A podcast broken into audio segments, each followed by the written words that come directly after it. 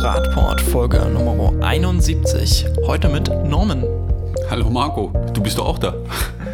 Und mit mir, ohne Martin, mal wieder. Ja, die haben wir wieder nach Luxemburg verkauft. Hallo Martin. Mal sehen, ob er das hört. Ich habe so ein bisschen meine Zweifel. Wahrscheinlich hört er es dann wieder, wieder hier ist. Ne? Nein, Ma äh, Martin hört unseren Podcast immer, spätestens auf der Rückreise. Müssen wir dann ganz schnell sein mit der Veröffentlichung. Ich weiß gar nicht, wann er zurückfährt. Wir steigen. Wir haben bis Freitag Zeit. Na gut, dann ist er vorher da. Das schaffen wir, ja. Wir fangen direkt mit unserem ersten Thema an, auch so ein guter Dauerbrenner. Wir haben schon ein paar Mal drüber geredet. Normalerweise hätte ich jetzt direkt an Martin abgegeben, aber der ist ja nicht da. Es geht nochmal um die Maut. Gerade eine Eilmeldung heute gewesen, kurz vor unserer Aufnahme. Vielleicht zur Kontextualisierung. Wir nehmen gerade am Dienstag, den 15.10. um 20.39 Uhr auf. Es geht um die Maut. Ja, der Andi und sein Mautproblem. Ne? Der freut sich gerade. Wahrscheinlich freut er sich gerade richtig, aber irgendwie scheint die Opposition mit den Antworten, die er gibt, nicht ganz zufrieden zu sein, dass man äh, Geld ausgibt und Verträge schließt, bevor man weiß, ob man das machen darf. Vielleicht kannst du noch mal ganz kurz erklären, wieso die Entwicklung war und zu was es jetzt geführt hat. Äh, naja, also äh, wir wissen ja alle, dass äh, diese Maut äh, auf deutschen Straßen kommen sollte. Das war ja so ein Thema der CSU, die äh, das super gut fand, das Thema.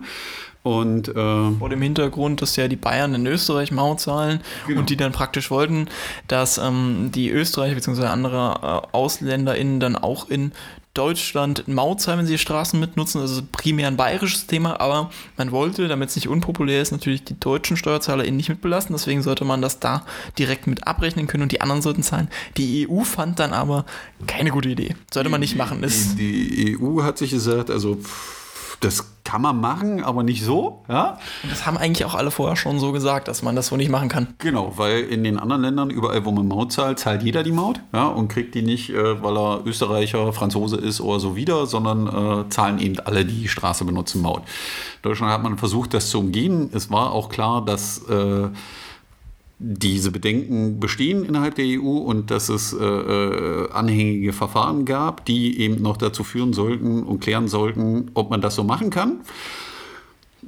Bis zu dem Zeitpunkt ist ja auch noch alles okay, ja, wenn man so einen Versuch startet, aber dann sollte man eben warten, bis der Mann in der schwarzen Robe gesagt hat, ob das jetzt so geht oder nicht. Ja, das konnten die Jungs irgendwie nicht so richtig abwarten und wollten natürlich schneller sein und Tatsachen schaffen.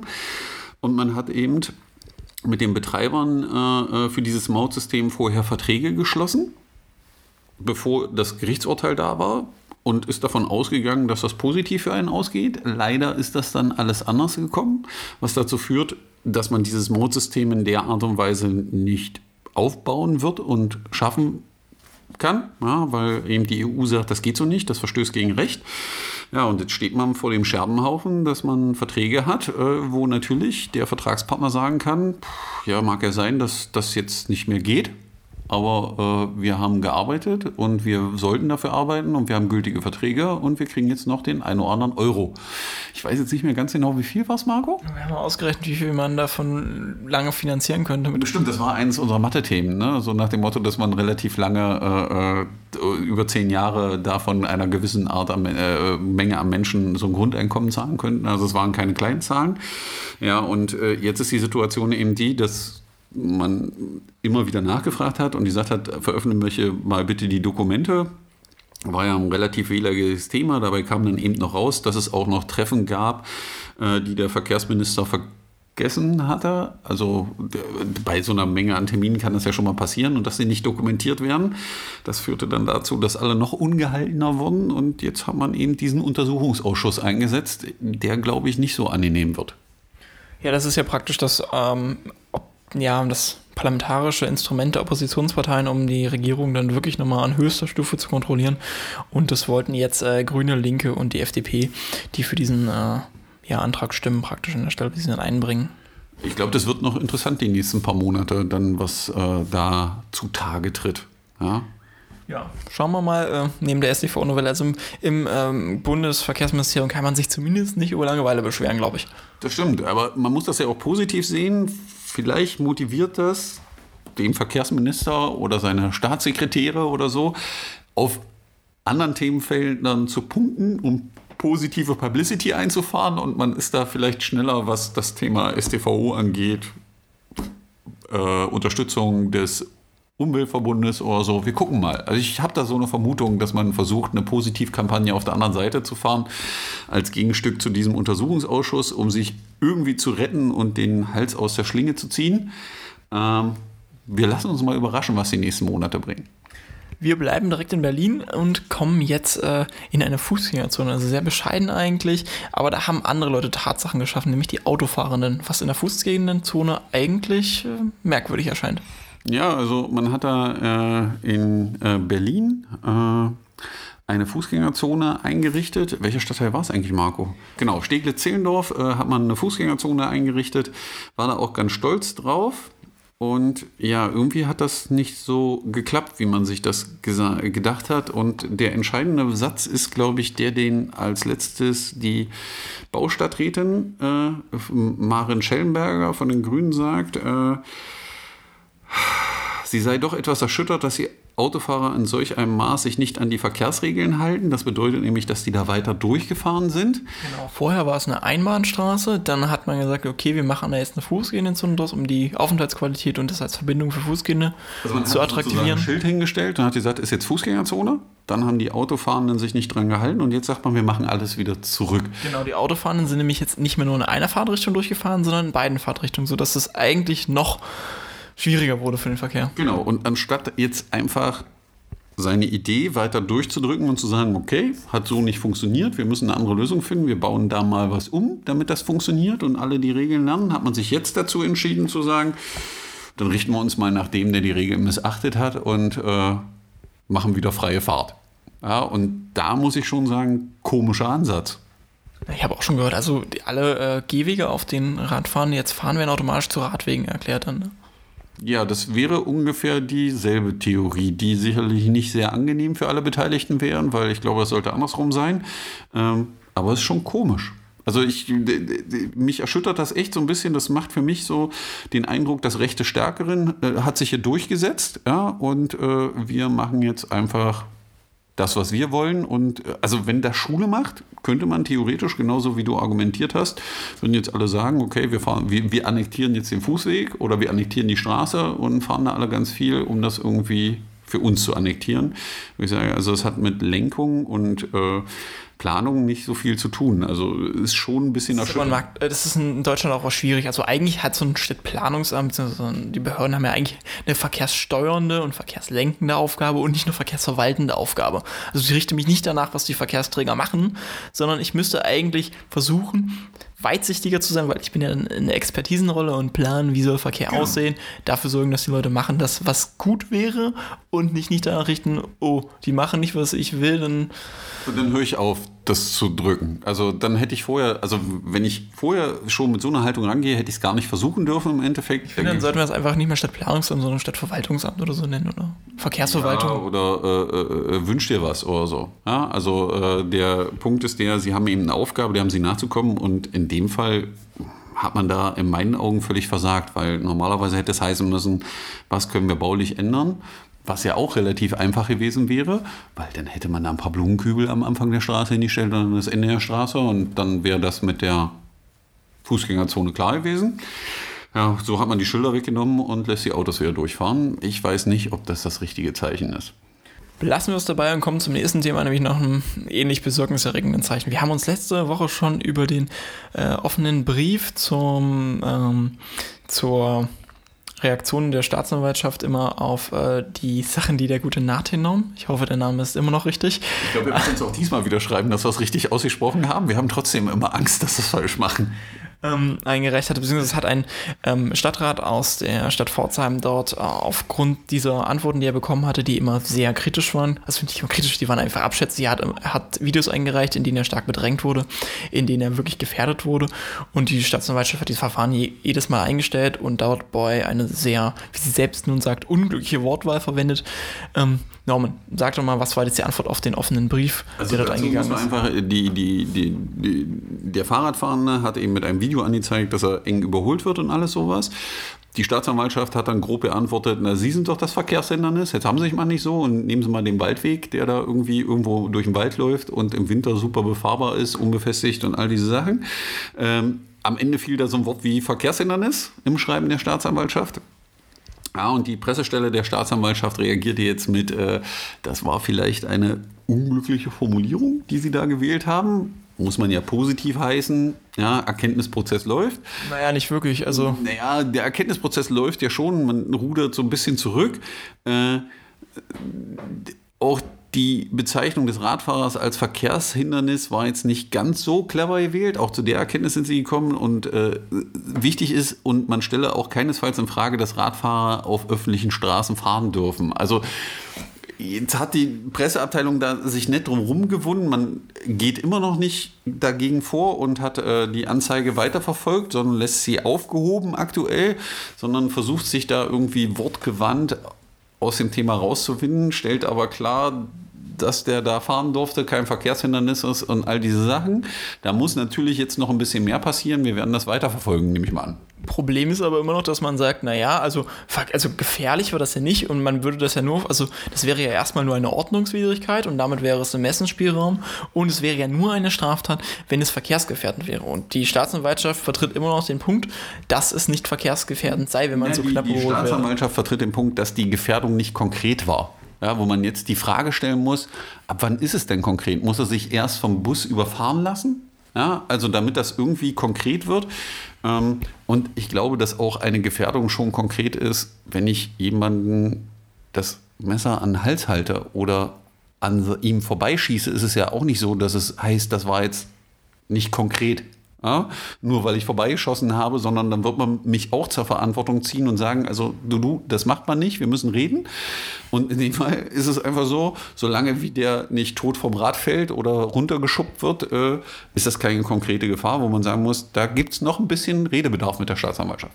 Ich glaube, die Staatsanwaltschaft bzw. hier die Polizei an der Stelle auch hat da einfach noch mal ein bisschen ähm, Aufarbeitungsbedarf des eigenen Mindsets. Also wenn man davon redet, dass ähm, das Radfahren Verkehrshindernisse sind, dann sagt das, es ist keine unglückliche Formulierung, sondern es gibt einfach wieder, wie anscheinend die Praktiken dort in den Behörden zu sein scheinen, beziehungsweise in der Staatsanwaltschaft, die ganz klar zeigen, dass man dort Radfahrende nicht schätzt, dass man diese Perspektiven nicht wahrnimmt und dass man anscheinend selbst so wahrnimmt, als seien sie Verkehrshindernisse die man anscheinend auch rechtlich nicht zu verteidigen habe. Genau. Das, das ist so, das Mindset liegt sicherlich daran, dass der eine oder andere wahrscheinlich eher selten Rad fährt an solchen Stellen. Ähm, wo man sagen muss, da muss einfach viel mehr Aufklärungsarbeit her und weiter Druck gemacht werden, dass man sich darum kümmert. Weil gerade in der Zeit, wo es darum geht, mehr Menschen aufs Rad oder in den ÖPNV zu bringen, kann sowas nicht sein. Und äh, wir müssen da einfach noch mehr miteinander reden, glaube ich, an der Stelle und das weiter thematisieren. Zumal die ja auch demokratisch eine wichtige Aufgabe haben, äh, also als Judikative hat man da eine gewisse Aufgabe, nämlich Recht umzusetzen und sich nicht auszusuchen, ob man das jetzt in eigener Rechtsposition vertritt oder nicht. Also ob man da sagt, für dich gilt jetzt Recht und für dich gilt jetzt kein Recht. Entsprechend äh, sollte man sich da, denke ich, in, in, der, ja, in, in der Organisation mal kritisch mit auseinandersetzen. Vielleicht passiert das ja jetzt auch. Also wir gucken mal. Die Meldung klang noch nicht so danach. Ja, mal schauen. Man muss ja, man muss ja auch mal hoffen. Ja, also man muss ja auch mal die Hoffnung haben, dass das äh, vernünftig läuft. Und ich glaube auch nicht, dass der Druck nachlassen wird. Wenn es was Neues dazu gibt, äh, erfahrt es natürlich hier. Jetzt kommen wir äh, nach Sachsen-Anhalt. Wir schauen nach Halle. Dort gibt es äh, Pläne für ganz, ganz äh, hohe Pläne. Also man will hoch hinaus. Also ich war äh, schwer beeindruckt, als ich es gelesen habe. Äh, in Halle gibt es einen berühmten Platz, der Ribbeckplatz. Da kommt auch unterirdisch die Straßenbahn an und man kann da als Fahrradfahrer langfahren und da gibt es einen, einen unbebauten Hang sozusagen. Und äh, es gibt jetzt Planungen, dort ein Gebäude draufzusetzen, so mit Hotel und äh, äh, Meetingräumen und alles sowas. Das Interessante ist aber, dass man plant, in dieses Vier-Sterne-Hotel unten an dieser Fläche, wo die ganzen Radfahrenden nämlich ankommen, da stehen nämlich ganz viele äh, Räder rum, die da wild in der Gegend rumstehen, ein Fahrradparkhaus einzurichten. Ähm, und das hat mich schon echt ein bisschen beeindruckt, ja. Also das, vielleicht geht das da schneller als in Magdeburg oder an anderen Stellen. In Magdeburg versucht man es jetzt aber auch schon bald 30 Jahre. Also schnell ist jetzt kein Maßstab ja, mehr. Genau, schnell ist kein Maßstab mehr. Obwohl ich, also ich habe letztens Bilder gesehen aus Potsdam, wo das jemand mit Video gefilmt hat, das äh, Parkhaus von, was man 2015, glaube ich, da eingerichtet hat, was eine sehr gute Auslastung hatte auf dem Video, was man sehen konnte. Ähm, und äh, mich persönlich würde es sehr freuen, weil ich natürlich auch viele Radfahrende aus Halle kenne, die an dem Thema auch immer wieder dran sind, wenn das dann da in dieser Art und Weise umgesetzt wird und an der Stelle die schon immer zur Diskussion für ein paar Fahrerparkhaus in Halle stand, weil sie nämlich genau neben dem Hauptbahnhof ist, Zugang zur S-Bahn gewähren würde. Und gerade in dem Zusammenhang, ähm, dass es da ja große Probleme gibt äh, zwischen äh, Halle und Leipzig äh, im Pendelverkehr, weil gar nicht so viele Fahrräder mitgenommen werden können. Wenn man jetzt in Halle da ein vernünftiges Fahrerparkhaus baut, in Leipzig dann auch, ähm, würde wahrscheinlich dabei helfen, viele dieser Probleme schon in den Griff zu kriegen. Wir kommen von Halle jetzt äh, nach Magdeburg.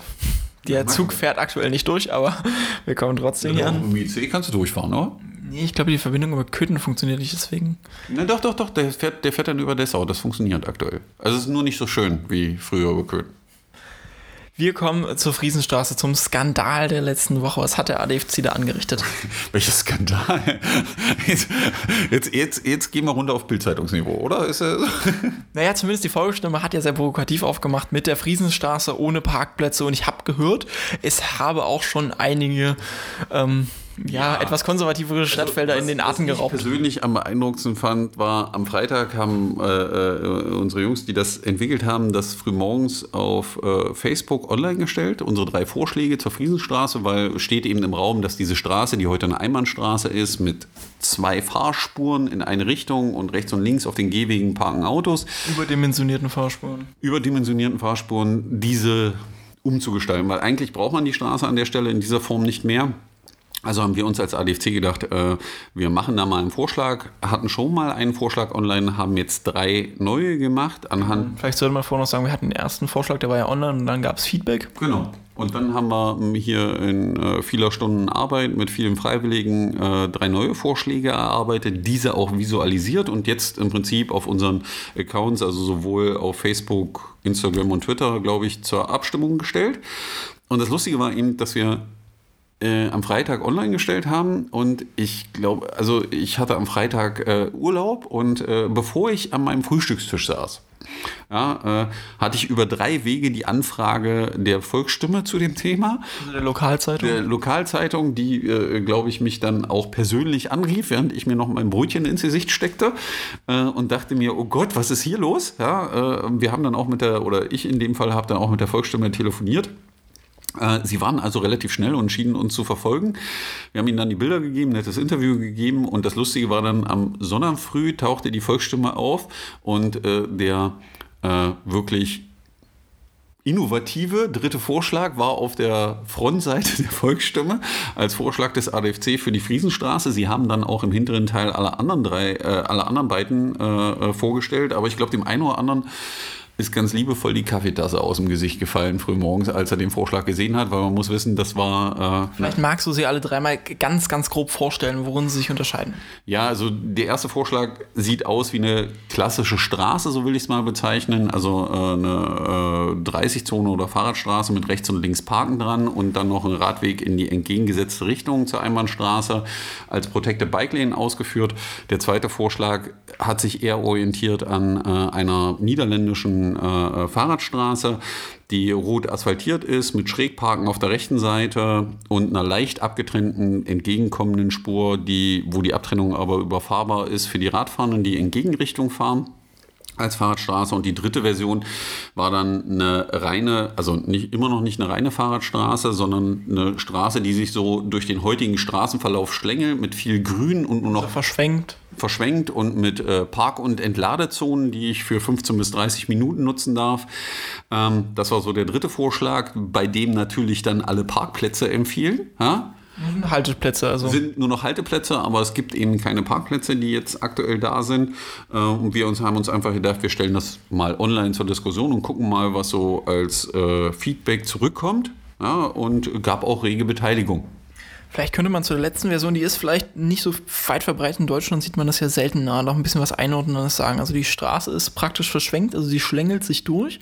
Das ist ja vor allem vor dem Hintergrund, dass sie damit verkehrsberuhigt wird. Also wenn genau, ich nicht mehr geradeaus fahre, dann genau. kann ich etwas langsamer fahren und ich kann diese verschwenkten Flächen ja nutzen für Grünanlagen. Ich kann dort Spielplätze aufbauen, all, all verschiedenste Segmente, um dort Aufenthaltsqualität zu schaffen. Der Hintergedanke bei den ähm, ja, in ähm, Entladezonen praktisch, B und B und Entladezonen, das macht ja auch schon Sinn, ist ja daher kommen, dass man schon akzeptiert, dass das Auto als Zulieferfahrzeug schon ganz sinnvoll ist. Manchmal muss man das machen. Manchmal muss man ja halt vielleicht ähm, mobilitätseingeschränkten Menschen aus dem Auto dort helfen vor Ort. Manchmal muss man irgendwas Wichtiges entladen, ist vielleicht gerade bei Ikea gewesen und möchte jetzt die Möbel hochtragen. Die möchte man natürlich nicht. Werbung? Kriegen wir jetzt äh, Werbeeinnahmen eigentlich? Also in Magdeburg hat man eine Straßenbahn danach benannt, dann kann man das, glaube ich, so, auch hier okay. machen. Das ist dann schon Kulturgut oder sowas. Aha.